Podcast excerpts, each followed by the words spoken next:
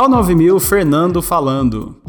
Hoje nós vamos discutir aqui um tema que é muito caro para todas as pessoas que querem desenvolver dentro do audiovisual, né? desenvolver dentro desse segmento né? de produção de filmes, né? de criação de curtas, médias, longas metragens, que é justamente a questão orçamentária. Né? Quanto dinheiro a gente precisa para executar um filme? Né? É possível fazer um filme sem nenhum orçamento? E como trabalham os grandes produtores, os grandes diretores, os grandes realizadores né, ao redor do, do mundo, né, no cinema americano, no cinema brasileiro, como funciona essa indústria.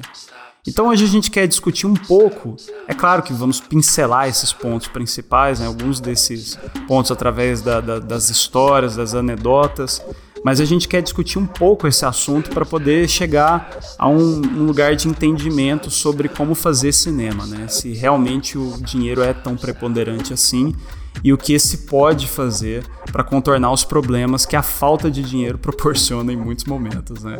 Como começaram esses realizadores que não tinham orçamento. Então, vamos para essa discussão. E para essa discussão de hoje nós temos, né, um convidado, né, além do meu outro host, que é o Uber Teixeira Costa, estou aqui falando pelo nome dele, que a, a gravação já foi realizada, mas o outro é, integrante, que é o André LDC, que é o nosso convidado de hoje. É a primeira vez que ele participa de um podcast e ele que tá, vai se apresentar, mas assim, ele já a sua competência, né, demanda pouca explicação. Um grande crítico de cinema e um grande é, conhecedor né, da filmografia brasileira, do cinema americano, é, que tem um, um, excelente repertório e a gente tem a honra, né, um prazer de ter ele aqui nessa discussão e conversar com a gente um pouquinho sobre esse assunto para trazer um pouco mais de luz. Então, vamos nessa?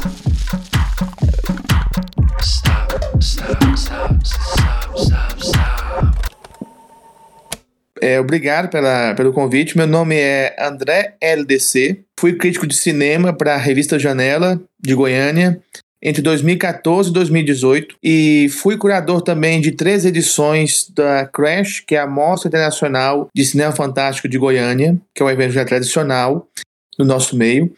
É, estive no júri popular do Fantaspoa, que é o Festival de Cinema Fantástico de Porto Alegre, no ano passado, 2020. E fora isso, eu faço parte do Cineclube Elegia, que está ligado ao Elegia Café, e no momento o Cineclube está em recesso, mas esperamos que ele possa voltar esse ano, se, se a situação permitir. E basicamente é isso.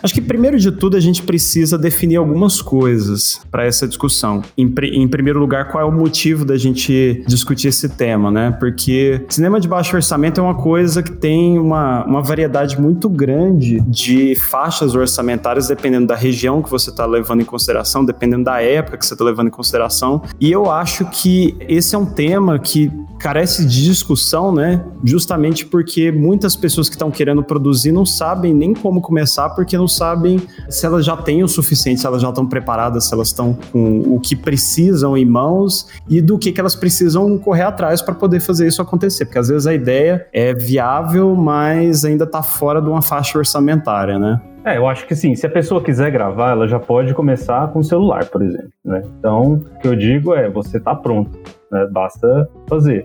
Só que você tem que imaginar que o que você vai fazer, você tem que encaixar em determinado orçamento, mesmo que ele seja zero, né? Uhum. Então, imaginar o filme, a peça, para já com isso em mente, eu acho que é o primeiro passo. E eu acho que, eh, até entrando dentro desse, desse parâmetro que você falou de orçamento praticamente nulo, né? Tem, tem alguns diretores que, que, come, que começaram a carreira deles com uma faixa orçamentária tão baixa que realmente assim viabiliza uma discussão fora do, da lógica de orçamento que Hollywood costuma ter para filmes de baixo orçamento, né? Então, assim, se você vai considerar ainda hoje quando você fala que é um filme muito barato sendo produzido pelo sistema de estúdios, né? Você está falando ali de um milhão de dólares dólares aproximadamente, né, nessa faixa. Mas você tem diretores. Isso aí, já é, isso aí já é muito pouco, né, para o estúdio. É, para um estúdio sim, né, porque envolve um, uma série de outros elementos que a gente ainda vai falar a respeito. Mas você tem diretores que, que começaram a carreira fazendo filmes com 6 mil dólares, 7 mil dólares. O, o próprio Christopher Nolan, que hoje trabalha com a faixa orçamentária absurda, o primeiro filme dele, o Following, é um filme que ele gastou 6 mil dólares para fazer. E assim, é, é, perceptível que o orçamento é baixo, mas a construção narrativa tem aquelas características já da, da linguagem que o Christopher Nolan sempre é, empregou de fragmentação temporal, narrativa, que, que torna o filme assim tão impar com a sua filmografia quanto os outros, né? É, é curioso ver que é possível fazer, independente dessas limitações, né? Você conseguir uma produção que é muito fora da própria lógica pré-estabelecida, né? Mas o que, que você acha disso, André? Não, não, é porque você citou o caso do Nolan. E eu não sei especificamente desse, do, desse primeiro filme dele, mas eu lembrei do Darren Aronofsky, uhum. que ele ganhou Sundance, né, com Pi, e que foi um filme feito também com orçamento, não sei se foi tão baixo quanto esse filme do, do Nolan, mas foi um orçamento bastante restrito. Sim. E até eu já vi um, uma cena de bastidores, realmente os recursos eram muito bem aproveitados. E aí que é uma questão importante. Uhum. Ah, muitas pessoas reclamam de sobre filme ser baixo orçamento ou não, né? Aqueles que assistem não fazem ideia de que às vezes não é o baixo orçamento que incomoda, é quando você vê que o, o filme não reflete, como se diz, o, os esforços dos realizadores, né? Com aquele baixo orçamento, parece que não foram, não aproveitaram nem isso. Mas estou devagando. Eu citei o caso do Aronofsky porque ele ganhou Sundance e daí em diante começou a carreira mais, assim, com produções mais maiores, orçamentos maiores e tudo. Mas isso é um padrão específico de uma linha de montagem industrial, que Sundance, no fundo, para mim, é Hollywood Júnior sabe? Uhum, então, essa palavra independente para Sundance uhum. é, é marketing. É, é, é o, o, Robert Herford, né, quando ele criou Sundance, né, ele pensou uhum. realmente em um, um, cenário com a diversidade maior de produção, mas no fundo, no fundo, quem vai para Sundance e sobressai já ganha portas abertas para fazer filmes com orçamentos maiores, porque quem trabalha com pouco vai saber lidar com muito, em tese. Então, acho que é por isso que muitos grandes diretores começaram com, com poucos orçamentos, com, com baixos orçamentos.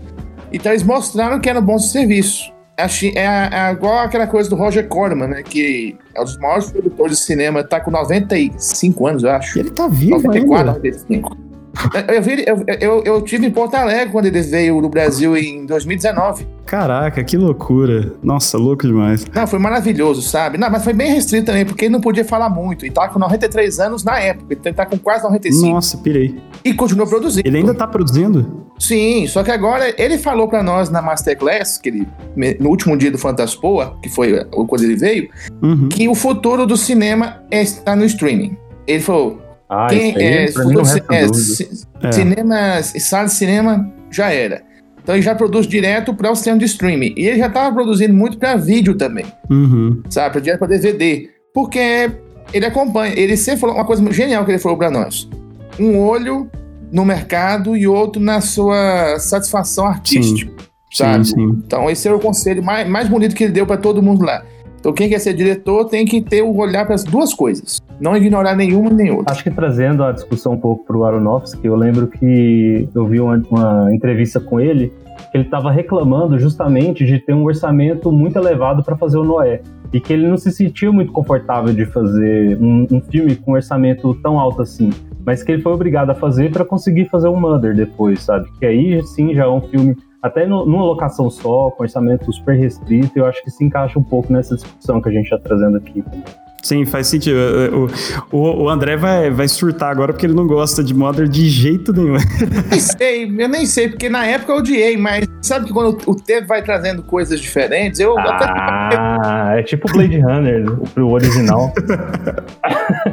eu não sei, porque eu só fui ver uma das várias versões do Ridley Scott no Cinemark, que é a sessão de clássicos. Eu não me empolguei muito, sinceramente. Ah, que isso, cara. é, que isso, juro.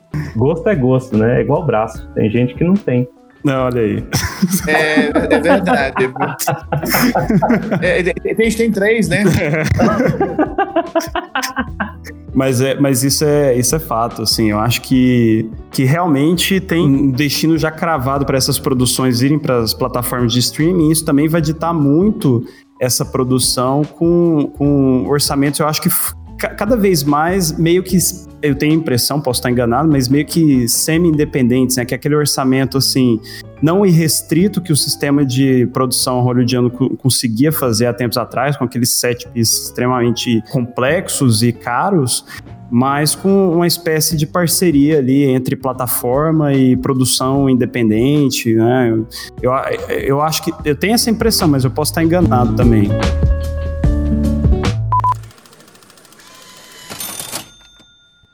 Você mencionou o Roger Corman, né, o, Sim, o André? Exatamente. E, e, ele é uma referência muito, muito importante porque ele não foi só um grande produtor, quer dizer, ainda é, mas ele foi um professor da melhor forma que existe, da prática. Ele dizia aos iniciantes, né, que trabalhavam com ele no set, com assistentes ou mesmo diretores, é, se você trabalhar comigo, você consegue trabalhar em qualquer lugar. Porque ele dava um orçamento, não era um orçamento baixíssimo. Ele também tinha aquela coisa, ele tinha a produtora no certo ponto da carreira que ele bancava projetos que não eram, sim, grandiosos, mas e tinha um orçamento que pagava as despesas mínimas, né? Nos Estados Unidos é, é mais rigoroso quanto à questão de sindicato, de piso salarial, de jornada de trabalho, então dá para fazer qualquer coisa também, né? Uhum. Tipo, mas ele dá um orçamento restrito e, e queria que tivesse explosões ou seios de fora ou alguma coisa que desse pudesse ser explorado, o exploitation, né? Sim. E, e, então alguns diretores faziam filmes assim, mas ele dava espaço dentro daquele limite é, de assunto, de orçamento, para que fizesse o que achasse mais interessante. Aí que você vê o Coppola, os Scorsese... Entre um, um, um peito, uma explosão, você pode colocar o que é, você quiser. Exatamente. é, é claro, tem, tem casos, por exemplo, tem uma diretora que teve também no Fantaspoa, que é Cat Shee, que é uma diretora que ela teve começou a carreira nos anos 80 com o filme Striptease da Morte. Eu sabia. Excelente. É, mas assim, é, é o filme é, interessante que ela trabalhou e o Corman produziu esse filme. Só que ele queria que tivesse mais seios de fora do que o que ela queria mostrar. Porque ela queria mostrar a rotina das strippers também, sabe? Era uma história de serial killer, mas tinha aquela coisa dos bastidores e tal. E ela era encantada pela, pelas dançarinas, né? E ele já teve que esconder rolos de filmes do Corman para ele não colocar mais seios de fora, que safado. Certeza que não era o Harvey Weinstein. Não, não, cara, não, não, não, não, O Corman, o Corman ele é um. É aquela história. O Corman ele tava na frente das coisas, sabe? Então não, não dá. Não, não se aplica. O Einstein é outro caso. O Einstein é um, é um picareta muito bem como se diz, muito bem assessorado. Então acho que nesse ponto não dá. É, é, não é questão de moral. Eu nunca gostei do Einstein como produtor em si. Né? Então esses escândalos não só pioraram as coisas. Mas, mas o Coleman não. O Coleman ele tinha essa coisa. É porque ele olhava o mercado. Naquela época o mercado que dava dinheiro era isso. É igual as pornochanchadas no Brasil. O povo reclama, ah, mas é, eram filmes vulgares e tal. Não, mas é, é o que o público queria ver. O, o mercado, né? exigia é, isso. E acabava sendo uma forma também de, de resposta a um, um período repressivo, né? Então, dentro desses momentos, porque assim, no, no, no, fenômeno americano do exploitation, também tem um pouco dessa dessa questão de você entregar para um público aquilo que ele não consegue ver na sala de cinema, mas que também diz respeito a uma etnia, a, um, uma cultura diferente, né? O caso, por exemplo, do cinema negro de Black Exploitation, era muito isso que acontecia, né? As pessoas iam para uh, ah, para assistir os filmes negros no cinema, os negros iam em peso. Uhum. Né? Porque é, elas não tinham Era uma certa exploração de um nicho também. Sim, sim, sim, sim. Acaba que esse segmento ele também tem esse, esse mérito, né? De aumentar a representatividade, né? Através do, da, das produções mais modernas. Sim, ele tra traz, traz públicos né, diferentes, né? Demandas diferentes, sabe? Se bem que o Black Exploitation hoje ele é um pouco mais relativizado, porque muitos diretores de Black Exploitation eram brancos, né? Então se dizia que era negro por um viés. Mas a questão, a questão do viés exótico. O Jack Hill mesmo, né? Sim. Justamente. Então, a gente fala, por exemplo, desses movimentos, mas assim, mas a gente está falando de baixo orçamento, mas uma coisa que vocês falaram no certo momento, do médio orçamento, né? Que hoje é praticamente todo nos streamings. Não tem mais médio orçamento em Hollywood, no cine, na sala de cinema. Eu falo assim. É sim, é o seguinte, já tinha uns 10 anos ou mais para essa discussão de certos diretores que não faziam mais filmes. Mas fala assim, tirando aqueles casos que as pessoas se aposentaram ou ficar muito doente, tipo John Waters. John Waters que é um patrimônio do cinema americano, sabe? E é uma referência do cinema independente também, independente mesmo. Ele começou a fazer filme de guerrilha, fazendo filme com os amigos dele em Baltimore, as figuras excêntricas da cidade, e orçamento, e aí é que é a questão interessante. As pessoas às vezes elas colocam baixo orçamento e colocam tudo no balaio só. Tem o baixo orçamento de guerrilha, que é aquele que ninguém é pago, a pessoa faz o, o trabalho de graça, por permuta, ou esperando algum lucro no futuro. Mas o pessoal trabalha às vezes o dia inteiro, vira à noite, para fazer o filme acontecer, porque a vontade é fazer o filme, nem que isso sacrifique a, a, própria sanidade dos outros, né? E tem o baixo orçamento também já dentro das regras do sistema, sabe? Obedecendo ao, aos valores mínimos para cada profissão, sem ter uma pessoa acumulando três, quatro, cinco funções, que isso é muito comum no de guerrilha. O cara é ser diretor, ser o editor e ser o motorista também. E, e tem o baixo orçamento, que é aquilo que quando as pessoas mostram o baixo orçamento de Hollywood pro Brasil, aí as pessoas riem da, da cara. Mas o baixo orçamento de Hollywood é o valor de uma grande produção aqui. Com certeza. Sabe? É. Eu tenho um exemplo prático disso. Eu não sei, não sei se você conhece o Rodrigo Aragão, hum, não. o diretor de filmes de terror lá do Espírito Santo. Ele lançou, ele lançou, agora um filme ano passado, que era para estrear nos cinemas tal, em festivais, mas foi tudo para online, que é o Cemitério das Almas Perdidas. Inclusive, fazer um, um jabazinho, esse filme vai passar na Mostra Tiradentes, vai começar agora dia 21, acho. Enfim, acho que vai ser semana que vem ou na outra vai começar a Mostra Tiradentes, vai ser todo online e vai passar este filme. Então fica já a dica, porque é um diretor que começou fazendo filmes no Espírito Santo, na fazenda da família dele e aprendeu maquiagem de horror assim, de forma autodidata. Hoje dá curso sobre isso. Ele sabe fazer zumbi, sabe fazer todos os efeitos práticos. Ele, os filmes deles é quase tudo efeito prático. Pô, maravilha. Sabe? É um negócio maravilhoso. Ele fazia, assim, tonéis de sangue falso, sabe? Para os filmes massa, dele e tal. Massa. As máscaras. E ele faz trabalho até para outros, outros diretores também. Mas o que eu quero dizer com o caso dele é que ele fazia filmes com a ajuda de amigos da região, ou um empresário que davam 10 mil, 10 mil por filme, é. sabe? Um longa. Assim, 10 mil você não faz, mal faz um curta, faz um curta no sentido assim mais profissional do termo, né? Sim. É, um curta profissionalismo, por exemplo, sai o quê? 50, 100 mil. Por aí. Mas enfim. 10 mil você paga o lanche pra moçada aí e olha lá. É. é, um pouco mais que um lanche, mas ainda assim é que não dá pra fazer um filme. Não dá pra fazer. Então, o caso do Rodrigo Aragão é que os primeiros filmes dele eram feitos dessa forma. Ele fazia os filmes dele 80% externas e 20% internas, sabe? Uhum. Então você vê que é, uma, é, uma, é, um. Na prática, vocês imaginam como é que se deve ser trabalhoso. Você vai ficar horas e horas pra fazer uma cena, sim, sabe? Sim. E, e, e, pessoas trabalhando de graça, enfim. Aí quando ele conseguiu inscrever um dos projetos dele numa, no edital do governo federal para baixo orçamento, olha o valor, 600 mil. Nossa. 600 mil para fazer a Mata Negra, que depois foi, foi lançado em circuito, muito pouco, infelizmente. Uhum. Uhum. E esse filme também é no mesmo ambiente, só que esse filme já tinha uma produção mais caprichada, porque pela primeira vez ele podia fazer, pagar todo mundo como se deve e tal. Um lanchão. E é um lanchão, é, realmente um lanchão. Então, 600 mil, mas comparado até para o mercado brasileiro profissional, 600 mil você não faz um longa nunca. Mas para as condições do Rodrigo Aragão, era um super orçamento. Então ele tem que fazer um roteiro todo decupado. E aí que é uma questão do orçamento também limita. Quanto maior orçamento, maiores são as etapas de planejamento. Então ele não tinha essa preocupação tanto em decupar o roteiro dos primeiros filmes. Então ele tinha que fazer o filme todo esquematizado para mostrar para o pessoal da comissão do edital que como é que é o projeto e tal.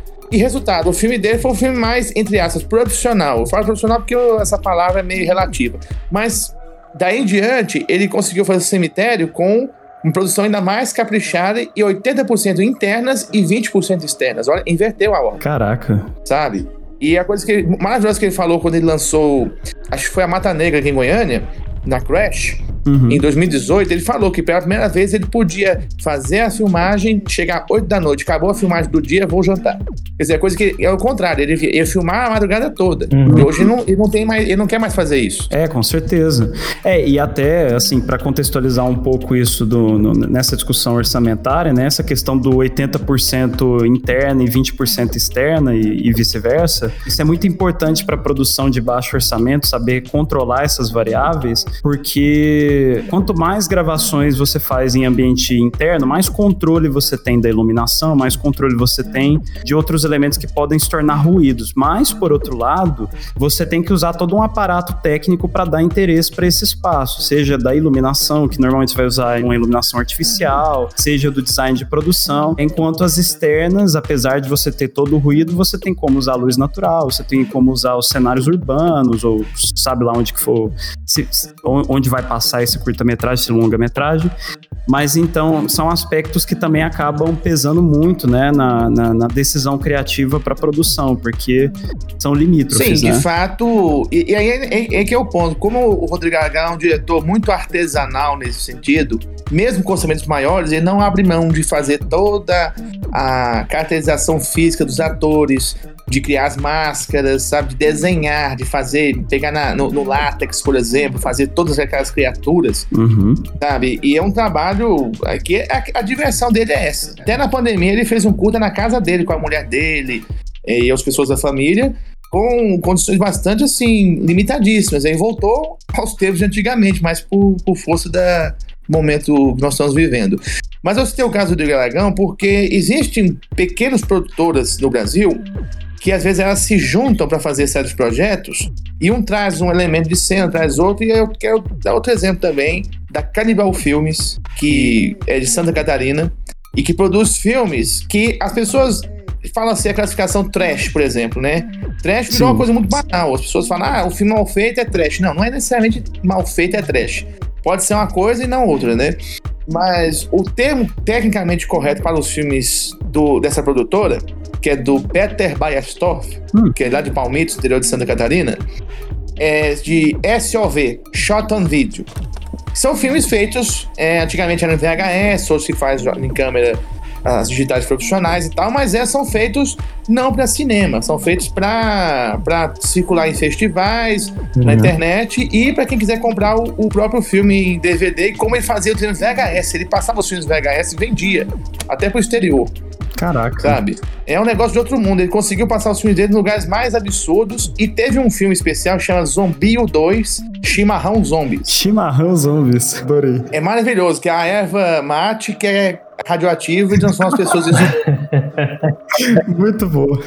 Pois é, isso é só o começo, porque o filme já ele, ele vai, vai longe. Então sabe? a erva aí, mata, né? A erva. É boa, essa é boa. Porra, eu tava guardando a erva mata. Fernando. É, essa foi boa, gostei. é, é. Mas enfim. Dado o histórico aí que eu fiquei sabendo dos dois, achei que ia ser pior. É, por enquanto só soltou uma dessas, né? é, tô, tô, tô, eu tô, estamos nos contentes, né, Fernando? Exatamente, exatamente. Nossa reputação nos precede, né? exatamente. É, nosso passado nos condena.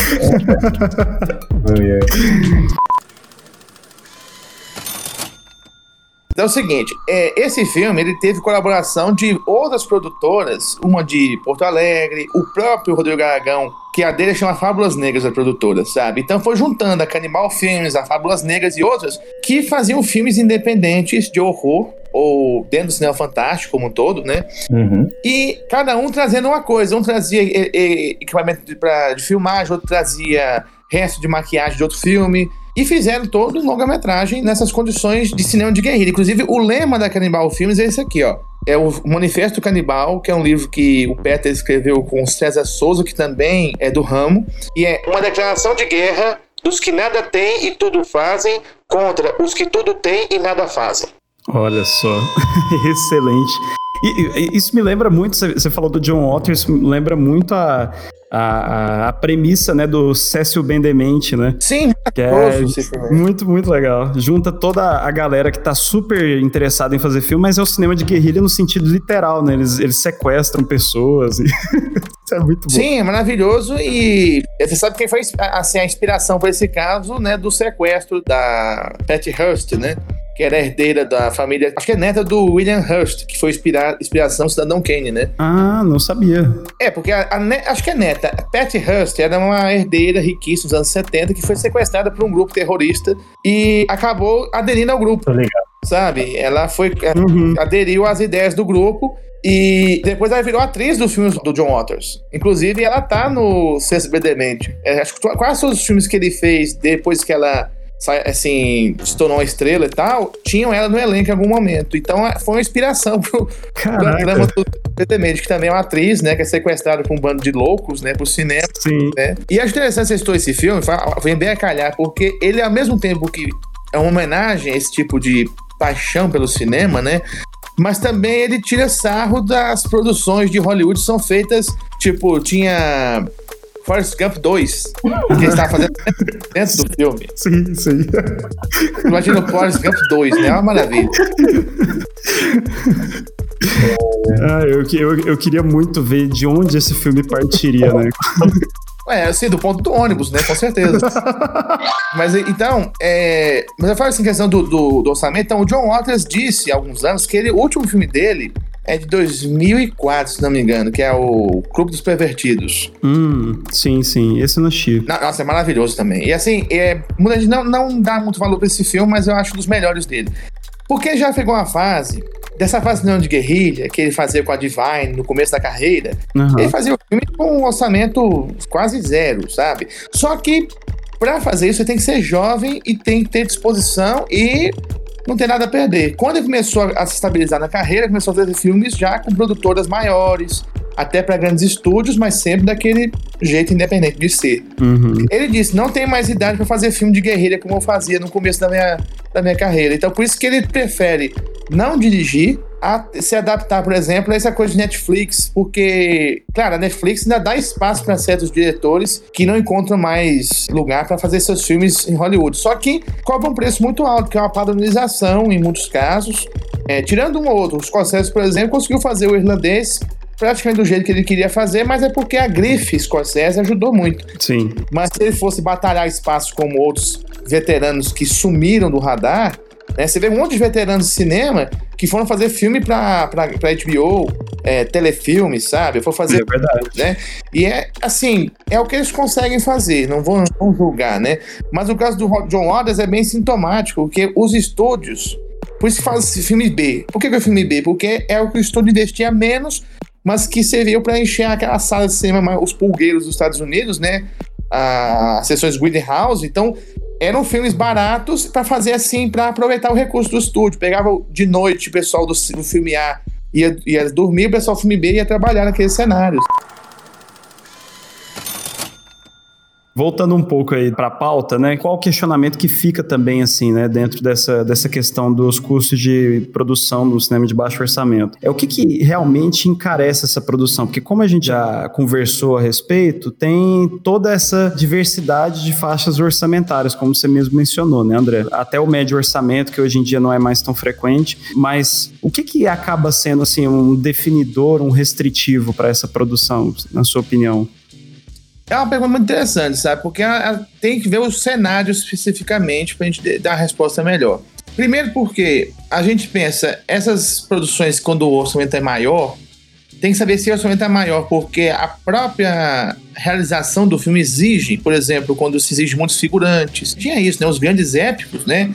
Eles eram filmes com um orçamento muito grande, porque tinha muita gente para fazer os exércitos, né, toda a figuração, que hoje você faz em computação, né? Você pode pegar uma multidão de 100 pessoas e multiplicá-la várias vezes, né? O CGI avançou bastante nesse sentido. Pega o Gladiador, né? Eu vi Gladiador no cinema e eu tenho medo de rever esse filme, porque eu achei uma cópia muito pálida dos épicos que se faziam nos anos 50 e 60. E você vê a multidão, você vê quase um monte de bonecos né, na arena, sabe? Mas era o CGI da época. Então hoje talvez você possa fazer um pouco mais de realismo. Mas os grandes filmes, é, os grandes épicos, eles tinham um orçamento maior, mas eles buscavam recuperar esse orçamento de várias maneiras, né? Que eram filmes que tinham uma duração maior para poder atrair mais as pessoas, porque era um, um, espetáculo mais grandioso do que a televisão da época. Até a projeção do filme tinha que ser maior, tinha que ter mais efeitos, que era o que é possível, né? Mais espetaculoso e tudo mais. Então tem que ver o que, que encarece. Se é um material humano, né? Ou seja, se são a necessidade de figurantes, se são os atores que cobram um orçamento que só das estrelas já pega quase metade de tudo. Tem casos assim, até, até hoje, hoje nem tanto, mas tinha uma época que tinha atores que faziam sucesso mais ou menos e no filme seguinte 20 milhões de cachê. Porque 20 milhões você faz um filme inteiro, praticamente, né? Na época.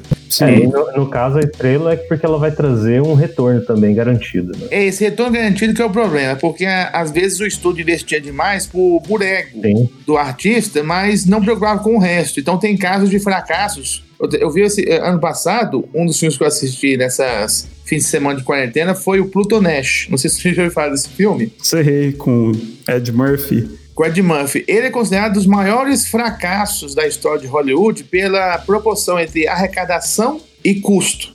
Uhum, sabe? Sim. E na época, não havia uma tecnologia que pudesse baratear esses custos, por exemplo, num filme que se passasse no espaço. Sim. Então, muita coisa ainda era feita muito práticos para a época, sabe? A gente tinha que mandar o pessoal para o espaço.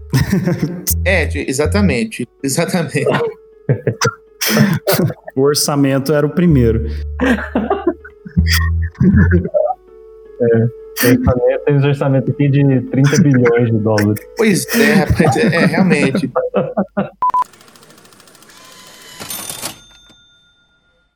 Então tem que saber o que, o que vai encarecer de fato. E o que se vê hoje, esse, esses filmes, por exemplo, é, se faz esse da Marvel, por exemplo, investe-se muito, mas tem que ver quanto disso é o cachê realmente dos artistas, que agora estão mais inflacionados, né? Uhum. Imagina que o Robert Downey Jr. ter cobrado um, um rim praticamente de cada executivo lá para poder fazer o Homem de Ferro para uma vez, né? É, por isso que eles mataram todos no último. É, matar para poder fazer um reboot e contratar gente mais barata depois. Sim, com certeza foi é, isso. Exatamente. Porque a ideia do reboot agora eles querem contratar o Tobey Maguire por um orçamento muito maior do que o combinado porque ele não tá querendo fazer o, o próximo Homem-Aranha, né? Que eles querem fazer a reunião dos três atores que fizeram nos últimos anos. Porra, esperto é ele, ele fez o melhor Homem-Aranha. Pois é. Pois é eu, eu, não vi os, do, do, os outros dois, né, como Homem-Aranha, mas o, os dois primeiros filmes do Sam Raimi até hoje. São muito bons, cara. São. Sim, são muito bons. E é um detalhe interessante, né? O bons porque o 2, então, tem um roteiro maravilhoso. Sim. Né? Coisa o de. Dois é melhor, com certeza. É, com certeza, o 2. Então, é, mas tá falando questão do o que, que encarece realmente ou não. Acho que isso vocês, vocês tinham perguntado, né? Uhum. Sobre o que encarece.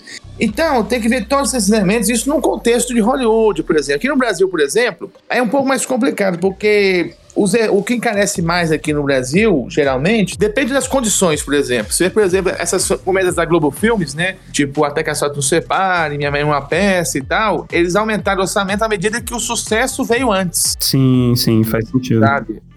Então, é, é uma relação mais tradicional, né? De você investir mais em um produto que é a continuação de outro que custou menos, mas que rendeu bastante, uhum. sabe? Isso é uma lógica industrial que, infelizmente, no Brasil, até hoje, não dá para falar em indústria de cinema, né? É, e, e, vem, e vem de antes também, a, a, além da sequência dos filmes, né? Você vem da, da, da, própria carreira desses atores dentro do universo televisivo, né? Então, você já tinha o Paulo Gustavo ali, que ganhava audiência com, com os quadros de comédia no Multishow, a, a Ingrid Guimarães, que já tinha uma carreira também mais consolidada dentro da Globo, né, com, com aquelas produções dos anos 2000 e tal. Então acaba que isso também se torna um outro aspecto, assim, que, digamos assim, influencia, né, no investimento nessas produções, né? Sim, perfeitamente. Esse caso dos filmes da Globo Filmes, né, esse background, né, digamos, né, de, de pessoas que já tinham fama em outros meios, né, geralmente a televisão, né, a televisão uhum. que é o, o, grande, no Brasil, né?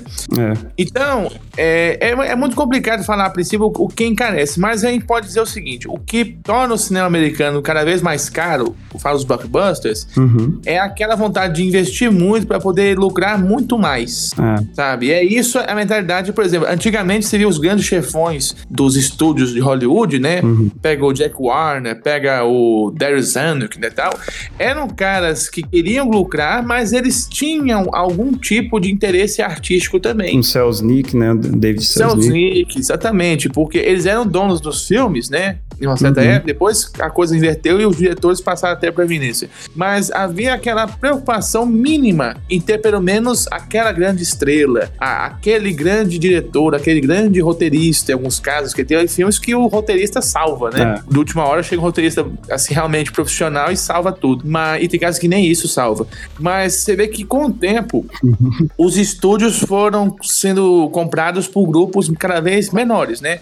Se hoje os grandes estudos pertencem a quantos conglomerados de mídia hoje, né? É. Time Warner, né? A Disney, e são pouquíssimos, né? A Fox era um, conglomerado e, e virou, né? Foi canibalizado. Uhum. E o que, que o executivo quer? Ele não quer saber se o filme tem algum tipo de relevância ou se vai ser divertido. Ele tem que lucrar. Às vezes a ideia do filho do executivo é a ideia genial que tem que ser colocada, assim, colocada em prática. E aí vai todo aquele orçamento para uma ideia besta. Isso, e parte do orçamento, uma parte generosa do orçamento ainda é marketing, né? Não, é nem, não tá nem envolvido na produção em si. É. Isso é para garantir o, o retorno ali, do investimento. Mesmo, tipo, o último Avengers custou um bilhão. E, se eu não me engano, acho que foram 300 milhões em marketing, se não mais. Sabe? Exatamente, você falou um ponto interessantíssimo, porque eu tava relendo umas revistas 7 é, nos anos 90 que falavam sobre o quanto que eles investiam em marketing, né? De uma forma que hoje parece quase ingênua, né? Uhum. Aquela coisa dos brindes e tudo, né? Que hoje é uma coisa já muito mais industrializada do que naquela época. Mas você vê que havia aquela preocupação em divulgar, fazer aquelas coletivas de imprensa em trocentos lugares do mundo e tal.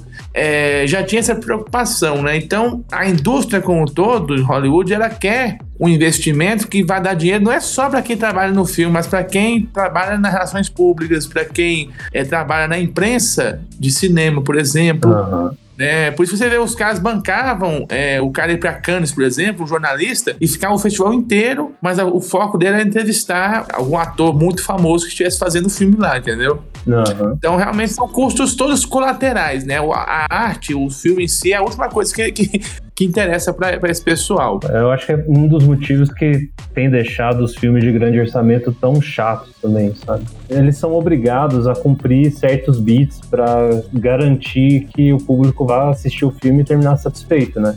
E um filme de baixo, baixo orçamento que não tem preocupação com vender ingresso, não tem preocupação com tratar esse filme como se fosse uma peça de marketing, sendo obrigatório dar lucro, ele é um filme mais livre, sabe? Então eu, eu, sinto muito mais tesão de ver filme sim, sabe? Sempre tive, na verdade. É, faz sentido. Mas é, é que é muito broxante você chegar e sentir como se estivesse numa roda, como se fosse um hamster ali. Você só tá meio que assistindo o um filme por obrigação. Você já sabe tudo que vai acontecer, já sabe como vai acontecer, já sabe que, que você vai sentir, né? E o filme indie, o filme de baixo orçamento é uma surpresa, porque não só a gente que tem uma certa compreensão de como os filmes são feitos, né? A gente vê um outro, uma outra característica que é a inteligência como esses filmes de baixo orçamento são feitos, né? Como eles dão algumas soluções que são obrigatoriamente inteligentes para entrar naquele orçamento que já está determinado, sabe? É, porque a, cri então- a, criatividade de se cortar um zero do orçamento, ela tende a, a se manifestar, né? Você... É isso, a festa pra... Eu nem ia falar pra Jaime Lerner, que ele fala pra cliente, fala pra amigo, fala pra tudo, então eu queria falar aqui também. Mas é exatamente isso, cara. Então, é, eu acho que faz todo sentido. Eu gosto quando a limitação vira um trunfo, quando o limite ele se transpõe para a forma do filme, com a forma como o filme te mostra a história. É, eu, eu gosto, por exemplo, de, nesse aspecto, assim, eu gosto muito de como a linguagem dos irmãos Safdie, agora recentes, né, dentro de Hollywood, explosivos aí, eles, eles utilizaram das limitações iniciais de, de produção, que eles faziam cinema de guerrilha também, mas eles conseguiram transformar isso numa linguagem de modo que até com, quando eles tiveram um orçamento agora para fazer produções com Robert Pattinson, Adam Sandler, é, vendendo para plataforma de streaming como Netflix, as mesmas características do início do cinema deles, do ponto de vista linguístico, que antes eram muito caracterizadas pela faixa orçamentária, agora elas estão presentes ali, não só como uma mimese do que eles fizeram, mas para reforçar justamente a linguagem que eles construíram. Então, são filmes que sempre, desde os primeiros, desde os mais baixo orçamento que eles produziram, lidam sempre com personagens ansiosos em cidades abarrotadas de pessoas que vivem praticamente afogados até o pescoço com os problemas da vida cotidiana, né? E a forma como isso é demonstrado linguisticamente, que funciona muito bem, é toda essa filmagem se transcorrer de, com o uso de teleobjetivas bem restritivas, que criam planos muito claustrofóbicos, a sobreposição de falas dos personagens, porque que também acaba sendo uma característica do, do cinema que não usa o coverage convencional, né, de plano contra plano, é wide, medium e, e close-up, saca? É uma coisa muito mais. É, parece proveniente de um processo orgânico de produção, né, de criação, mas que posteriormente, quando eles fizeram agora o último Uncut Gems com Adam Sandler, eles explicam que, assim, na verdade foi um pesadelo fazer com que essa produção conseguisse acontecer com a complexidade de, de elementos narrativos que eles tinham para o roteiro de forma que parecesse natural, espontâneo, né? Porque parece, na verdade, tudo aquilo tá roteirizado, até as sobreposições de fala e tal. Então, assim, eles deram continuidade a uma linguagem própria proveniente dessa limitação inicial, né? Isso eu acho uma, uma característica muito interessante desse do, do, do cinema de baixo orçamento também como não necessariamente como ponto de partida, né? Mas eu acho que todo mundo que entra dentro desse mercado tem assim a, a, intenção de em algum momento receber mais orçamento para fazer produções mais ambiciosas, né? Sim, sim. É, é uma questão de proporcionalidade, né, cara? Tipo, o próprio The Irishman do Scorsese, ele é um filme caríssimo, caríssimo para os padrões do Scorsese, mas quando você assiste, você vê que ele não parece um filme de alto orçamento, saca? Justamente porque ele não deixou com que o excesso de dinheiro influenciasse na linguagem dele. É, ele não parece o, o que um diretor é, medíocre faria com alto orçamento, né? Isso, obrigado.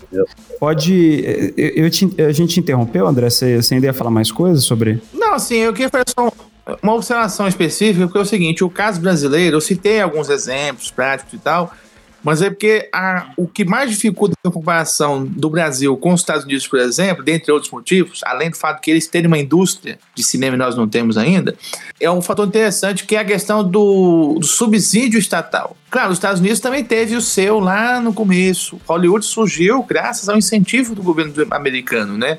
Sem contar o uso do, do cinema de Hollywood como parte do soft power, né? Para dominar vários países pela forma cultural, né? Conseguiram, parabéns. Mas o caso do Brasil é mais complicado porque agora nós vimos, ainda mais com esse desgoverno, né? Especialmente desde 2019, que sem uma política de fomento cultural, seja federal, estadual, municipal, nós não conseguimos fazer o cinema ser uma arte economicamente viável. Então, falar em, em, em, baixo orçamento é mais fácil porque o que é mais baixo é o, o mais básico, muita gente já faz, né? Faz filmes sem dinheiro, faz filmes com gente fazendo mil funções, até uma estrutura mais profissional, que já tem produtoras, já tem planilhas, planejamentos, enfim. Mas é muito complicado fazer essa comparação e às vezes as pessoas, elas têm uma. Muitas pessoas têm uma má vontade com o cinema brasileiro, que é a coisa me entristece muito. Isso é uma merda mesmo, cara. Exatamente. Eu fico triste porque as pessoas querem cobrar do cinema americano. Quando Cidade de Deus, por exemplo, estreou no cinema, eu era muito besta e achava que aquele era dos melhores filmes brasileiros já feitos, né? Porque eu visava muito naquela época a questão do, do que eu via em tela. Se era uma coisa muito bem, tecnicamente bem feita, então era um bom cinema. E isso não tem nada a ver, sabe? Tem filmes que são muito bem feitos tecnicamente são uma merda. E tem filmes que são bastante toscos e maravilhosos. Mas enfim, então, é só essa comparação que eu acho mais complicada. Então, a gente sempre tem que relativizar bastante para entender que o, o que é o baixo orçamento para uns, às vezes, é um altíssimo orçamento para outros dentro do nosso cinema. Ainda mais quando é um cinema de nicho. Quando eu falei cinema de horror, por exemplo, que infelizmente ainda é um cinema de nicho no Brasil. Qualquer porcaria feita nos Estados Unidos, por exemplo, um genericão é, jumpscare, por exemplo, ganha distribuição nos cinemas, censura 14, 16 anos. Filme brasileiro quando consegue chegar no circuito, você, você viu falar do Morto Não Fala? Uhum, uhum. É o longa do Denison Ramalho, que estreou no cinema no final do ano retrasado. Eu tive a chance de ver ele no Cinemark e tal. E eu vi que muita gente não levou o filme, o filme a sério por algumas escolhas técnicas que eu não vou contar para não estragar a surpresa, caso não, não tenham visto. Mas é que o filme é muito bem feito, muito bem estruturado. Você vê que é um filme de um orçamento um pouco maior do que a média do gênero, mas é um orçamento que você vê é tão bem investido porque eu achei que o filme passava em São Paulo e o filme foi feito todo em Porto Alegre. Mas a, a, as cenas de periferia, de bairro, por exemplo, boteco, você pensa, é São Paulo, uhum. sabe? Muito bem feito que, que, que, foi o trabalho. O Denison é um dos melhores diretores brasileiros hoje por causa disso, que o cara sabe, entrega aquilo que ele promete. E, e essa é a questão principal de orçamento. A discussão de orçamento tem que ver aquilo que o, o diretor se propõe a fazer o que dão a ele e o que ele entrega, ou que ele consegue entregar, considerando as várias interferências. Então, é muito complicado de falar de orçamento no Brasil por causa disso, sabe? Então, algumas cobranças podem parecer um pouco injustas, até porque nós estamos no. Agora mais ainda, mas ainda precisamos pensar se o cinema um dia vai se tornar uma, uma, uma arte que tenha condições de sustentar-se sozinha enquanto forma de entretenimento e lucro inclusive. Porque tem a questão do lucro também, né? Não pode ser hipócrita dizer que o lucro não conta, né? Claro que claro. É, a motivação de produção toda é justamente para conseguir desencadear uma quantidade de pessoas. Mobilizar, né? né mobilizar essa quantidade de pessoas para uma produção tem, tem que gerar bastante lucro. É, e eu concordo muito com, com isso que você falou, André. Eu acho que, assim, essa questão dá, dá uma impressão de que o cinema nacional é muito tratado pelo governo federal, pelas instituições que deveriam dar algum tipo de amparo para quem está empreendendo nesse cenário, como uma espécie de favor mesmo, mas não, não como oportunidade de, de desenvolver uma indústria forte, de crescimento, de. É, como é pra, aparentemente é o processo que acontece com quase tudo né, no, no, no Brasil. Né? A gente está tendo um processo de desindustrialização massivo já, já não é de agora. Mas é meio triste ver é, esse descaso todo, sendo que a gente tem um mercado interno muito carente de, de produções próprias, no, no sentido assim de, de, de, de, chegar a realmente ter acesso a essa, a essa produção, que, que, que eu acho que a gente teria capacidade de ter uma indústria realmente forte aqui. Pois é, essa é a discussão de vir muitos anos, sabe? Tem um livro que eu acho maravilhoso, que é Cinema, Trajetórias no Subdesenvolvimento. Acho que o título é esse, do Paulo Emílio Salles Gomes. Uhum, sabe? Foi um dos caras mais Sim. apaixonados por cinema no Brasil. É o Kong que criou a Cinemateca Brasileira, uhum. entre outras realizações. E ele, ele fala no livro desde a década, desde o começo do cinema no Brasil, desde o, os primeiros anos do século XX, já surgiam movimentos, é, ciclos de cinema regionais que tinham uma certa viabilidade econômica, sabe? Só que esses ciclos uhum. eram desencontrados, né? não havia uma integração entre eles, e havia momentos em que eles, os, os, os, os produtores faliram nessa época, depois vieram outros produtores grandes, tentaram fazer Hollywood no Brasil com a Vera Cruz, uhum. e importaram gente de todo lugar, da Inglaterra, da Itália, para fazer filmes no Brasil, e as produções caríssimas, e o, também não deu certo. E aí, é, é aquela coisa de idas e vindas, a Porno Chanchada deu um gás para muitos produtores, mas também foi para o buraco nos anos 80 é. Sabe? Vem a retomada. Quer dizer, nós estamos sempre nessas idas e vindas do, do, cinema e eu acho que nós estamos numa decadência não de criativa, de artística, né? Longe disso. Mas estamos numa decadência de meios de produção econômica no cinema brasileiro que vamos ver qual vai ser a próxima retomada. Uhum. Mas sempre é aquela coisa, a gente, a gente espera, é igual a indústria como todo o Brasil. Né? O caso da Ford agora é um exemplo que nós estamos indo da curva descendente e sabe-se lá se um dia nós vamos chegar na curva ascendente de novo, né?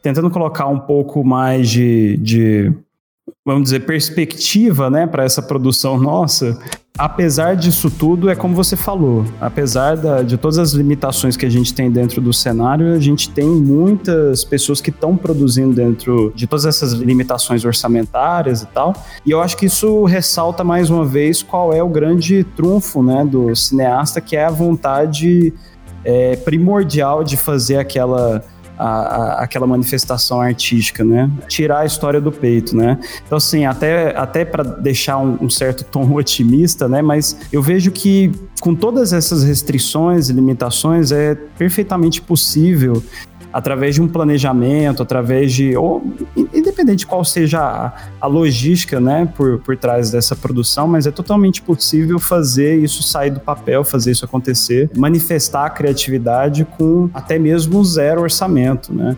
A gente fica sempre retomando assim exemplos do, do, do cinema americano, porque é, são coisas que, que acabaram tendo uma, uma repercussão, uma visibilidade muito maior, porque muitos desses diretores que começaram com zero orçamento conseguiram espaço de, de forma a se inserir numa indústria em que eles cresceram cada vez mais em, em demanda de produção, né? O David Sandberg, por exemplo, que faz muitos curtas é, no YouTube, hoje ainda faz muitos curtas é, para o YouTube, ele é um cara que nunca se desvinculou por completo da, das plataformas de vídeo, é, zero orçamento essas produções de curta-metragem, ele faz tudo no computador dele com a câmera é, que, que ele tem em casa, uma GH5 ou uma Blackmagic. Você vê que ele não tem orçamento nenhum para isso, mas é o mesmo cara que produziu, é, depois com essa visibilidade, Annabelle Creation, é, Shazam, o filme de terror dele, o Lights Out, que ele lançou posteriormente que veio de um curta. Acho que o, o, que há, o que há de otimista nisso tudo é que toda produção deve começar a partir de, dessa paixão, dessa vontade, né, na, do, do, ponto de vista mais do realizador do que do, do dos produtores ou financiadores. É, né? e daí em diante procurar alguma forma de financiamento, né, cara? Nem que seja internet. Ou então vender o carro. É, porque é, hoje em dia, realmente, vender o carro, né? Remetendo ao Isaiah Weinfeld e o Márcio Cole. Mas o, hoje em dia também, eu acho que uma coisa muito positiva que a gente tem é a democratização desses meios no sentido de custos de produção, né? Então, se você pegasse um filme produzido nos anos 90, por mais barato que ele fosse, você ainda tinha um custo ali que era irredutível praticamente, que era o custo da película. Né? A, não ser, claro, que você fosse gravar em, em, em em VHS ou outros formatos que já são mais baratos, mas ainda assim você tem um custo de montagem posterior que é, que é um maquinário mais elaborado e tal. E hoje em dia, no, pior dos cenários, você tem uma câmera de celular, né? Todo mundo tem acesso a câmeras hoje em dia, todo mundo tem acesso a alguma forma de registro que possibilita essa produção. Uma curta-metragem hoje com baixo orçamento, se você fosse fazer isso na película, no celuloide, a, a, minutagem ali sairia em torno de, sei lá, 6 mil reais, né? Aproximadamente aí, não sei quão defasados estão esses dados. Eu tinha visto isso recentemente. Mas uma produção em torno de 6 mil reais por minuto. É, sendo que com aparelhamento digital, se você for fazer com o seu computador, com o seu celular, com o seu notebook, você joga custo para zero. Né? Cartão de memória, poder de processamento são muito mais baratos hoje em dia para você conseguir lidar com esse material digital. Então a gente tem um cenário também que, assim, pelo menos é profundamente diferente de tempos atrás para manifestar produções de toda a natureza.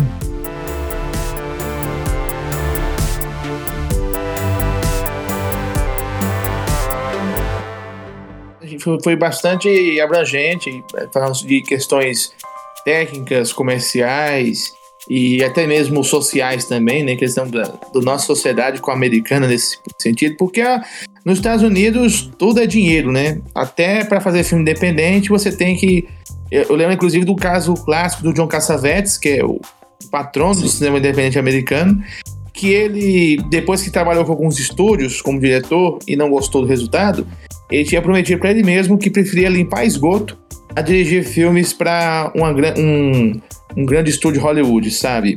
E então ele trabalhava como ator para poder juntar dinheiro e fazer o filme que ele queria, o, como, como diretor sabe? E, e, e, às vezes usava a casa dele como cenário, a mãe dele como atriz, a, a, sogra. E então são filmes bem familiares, né? Inclusive, uma comparação interessante, né? O, o Coppola, né? E o Coppola foi de uma geração, né, da nova Hollywood que começou com orçamentos restritíssimos, condições de produção bastante limitadas, e aí veio aquela, aquele ego enorme, né, da fama que eles tiveram, e aí veio o Apocalipse Sinal, que foi um dos gastos de dinheiro mais absurdos do cinema, sabe? Tipo, uma das produções mais loucas, e ele sobreviveu, assim, precisando vender tudo que ele tinha, né, propriedades, e poder sobreviver e fazer os, algo, algo mais no cinema.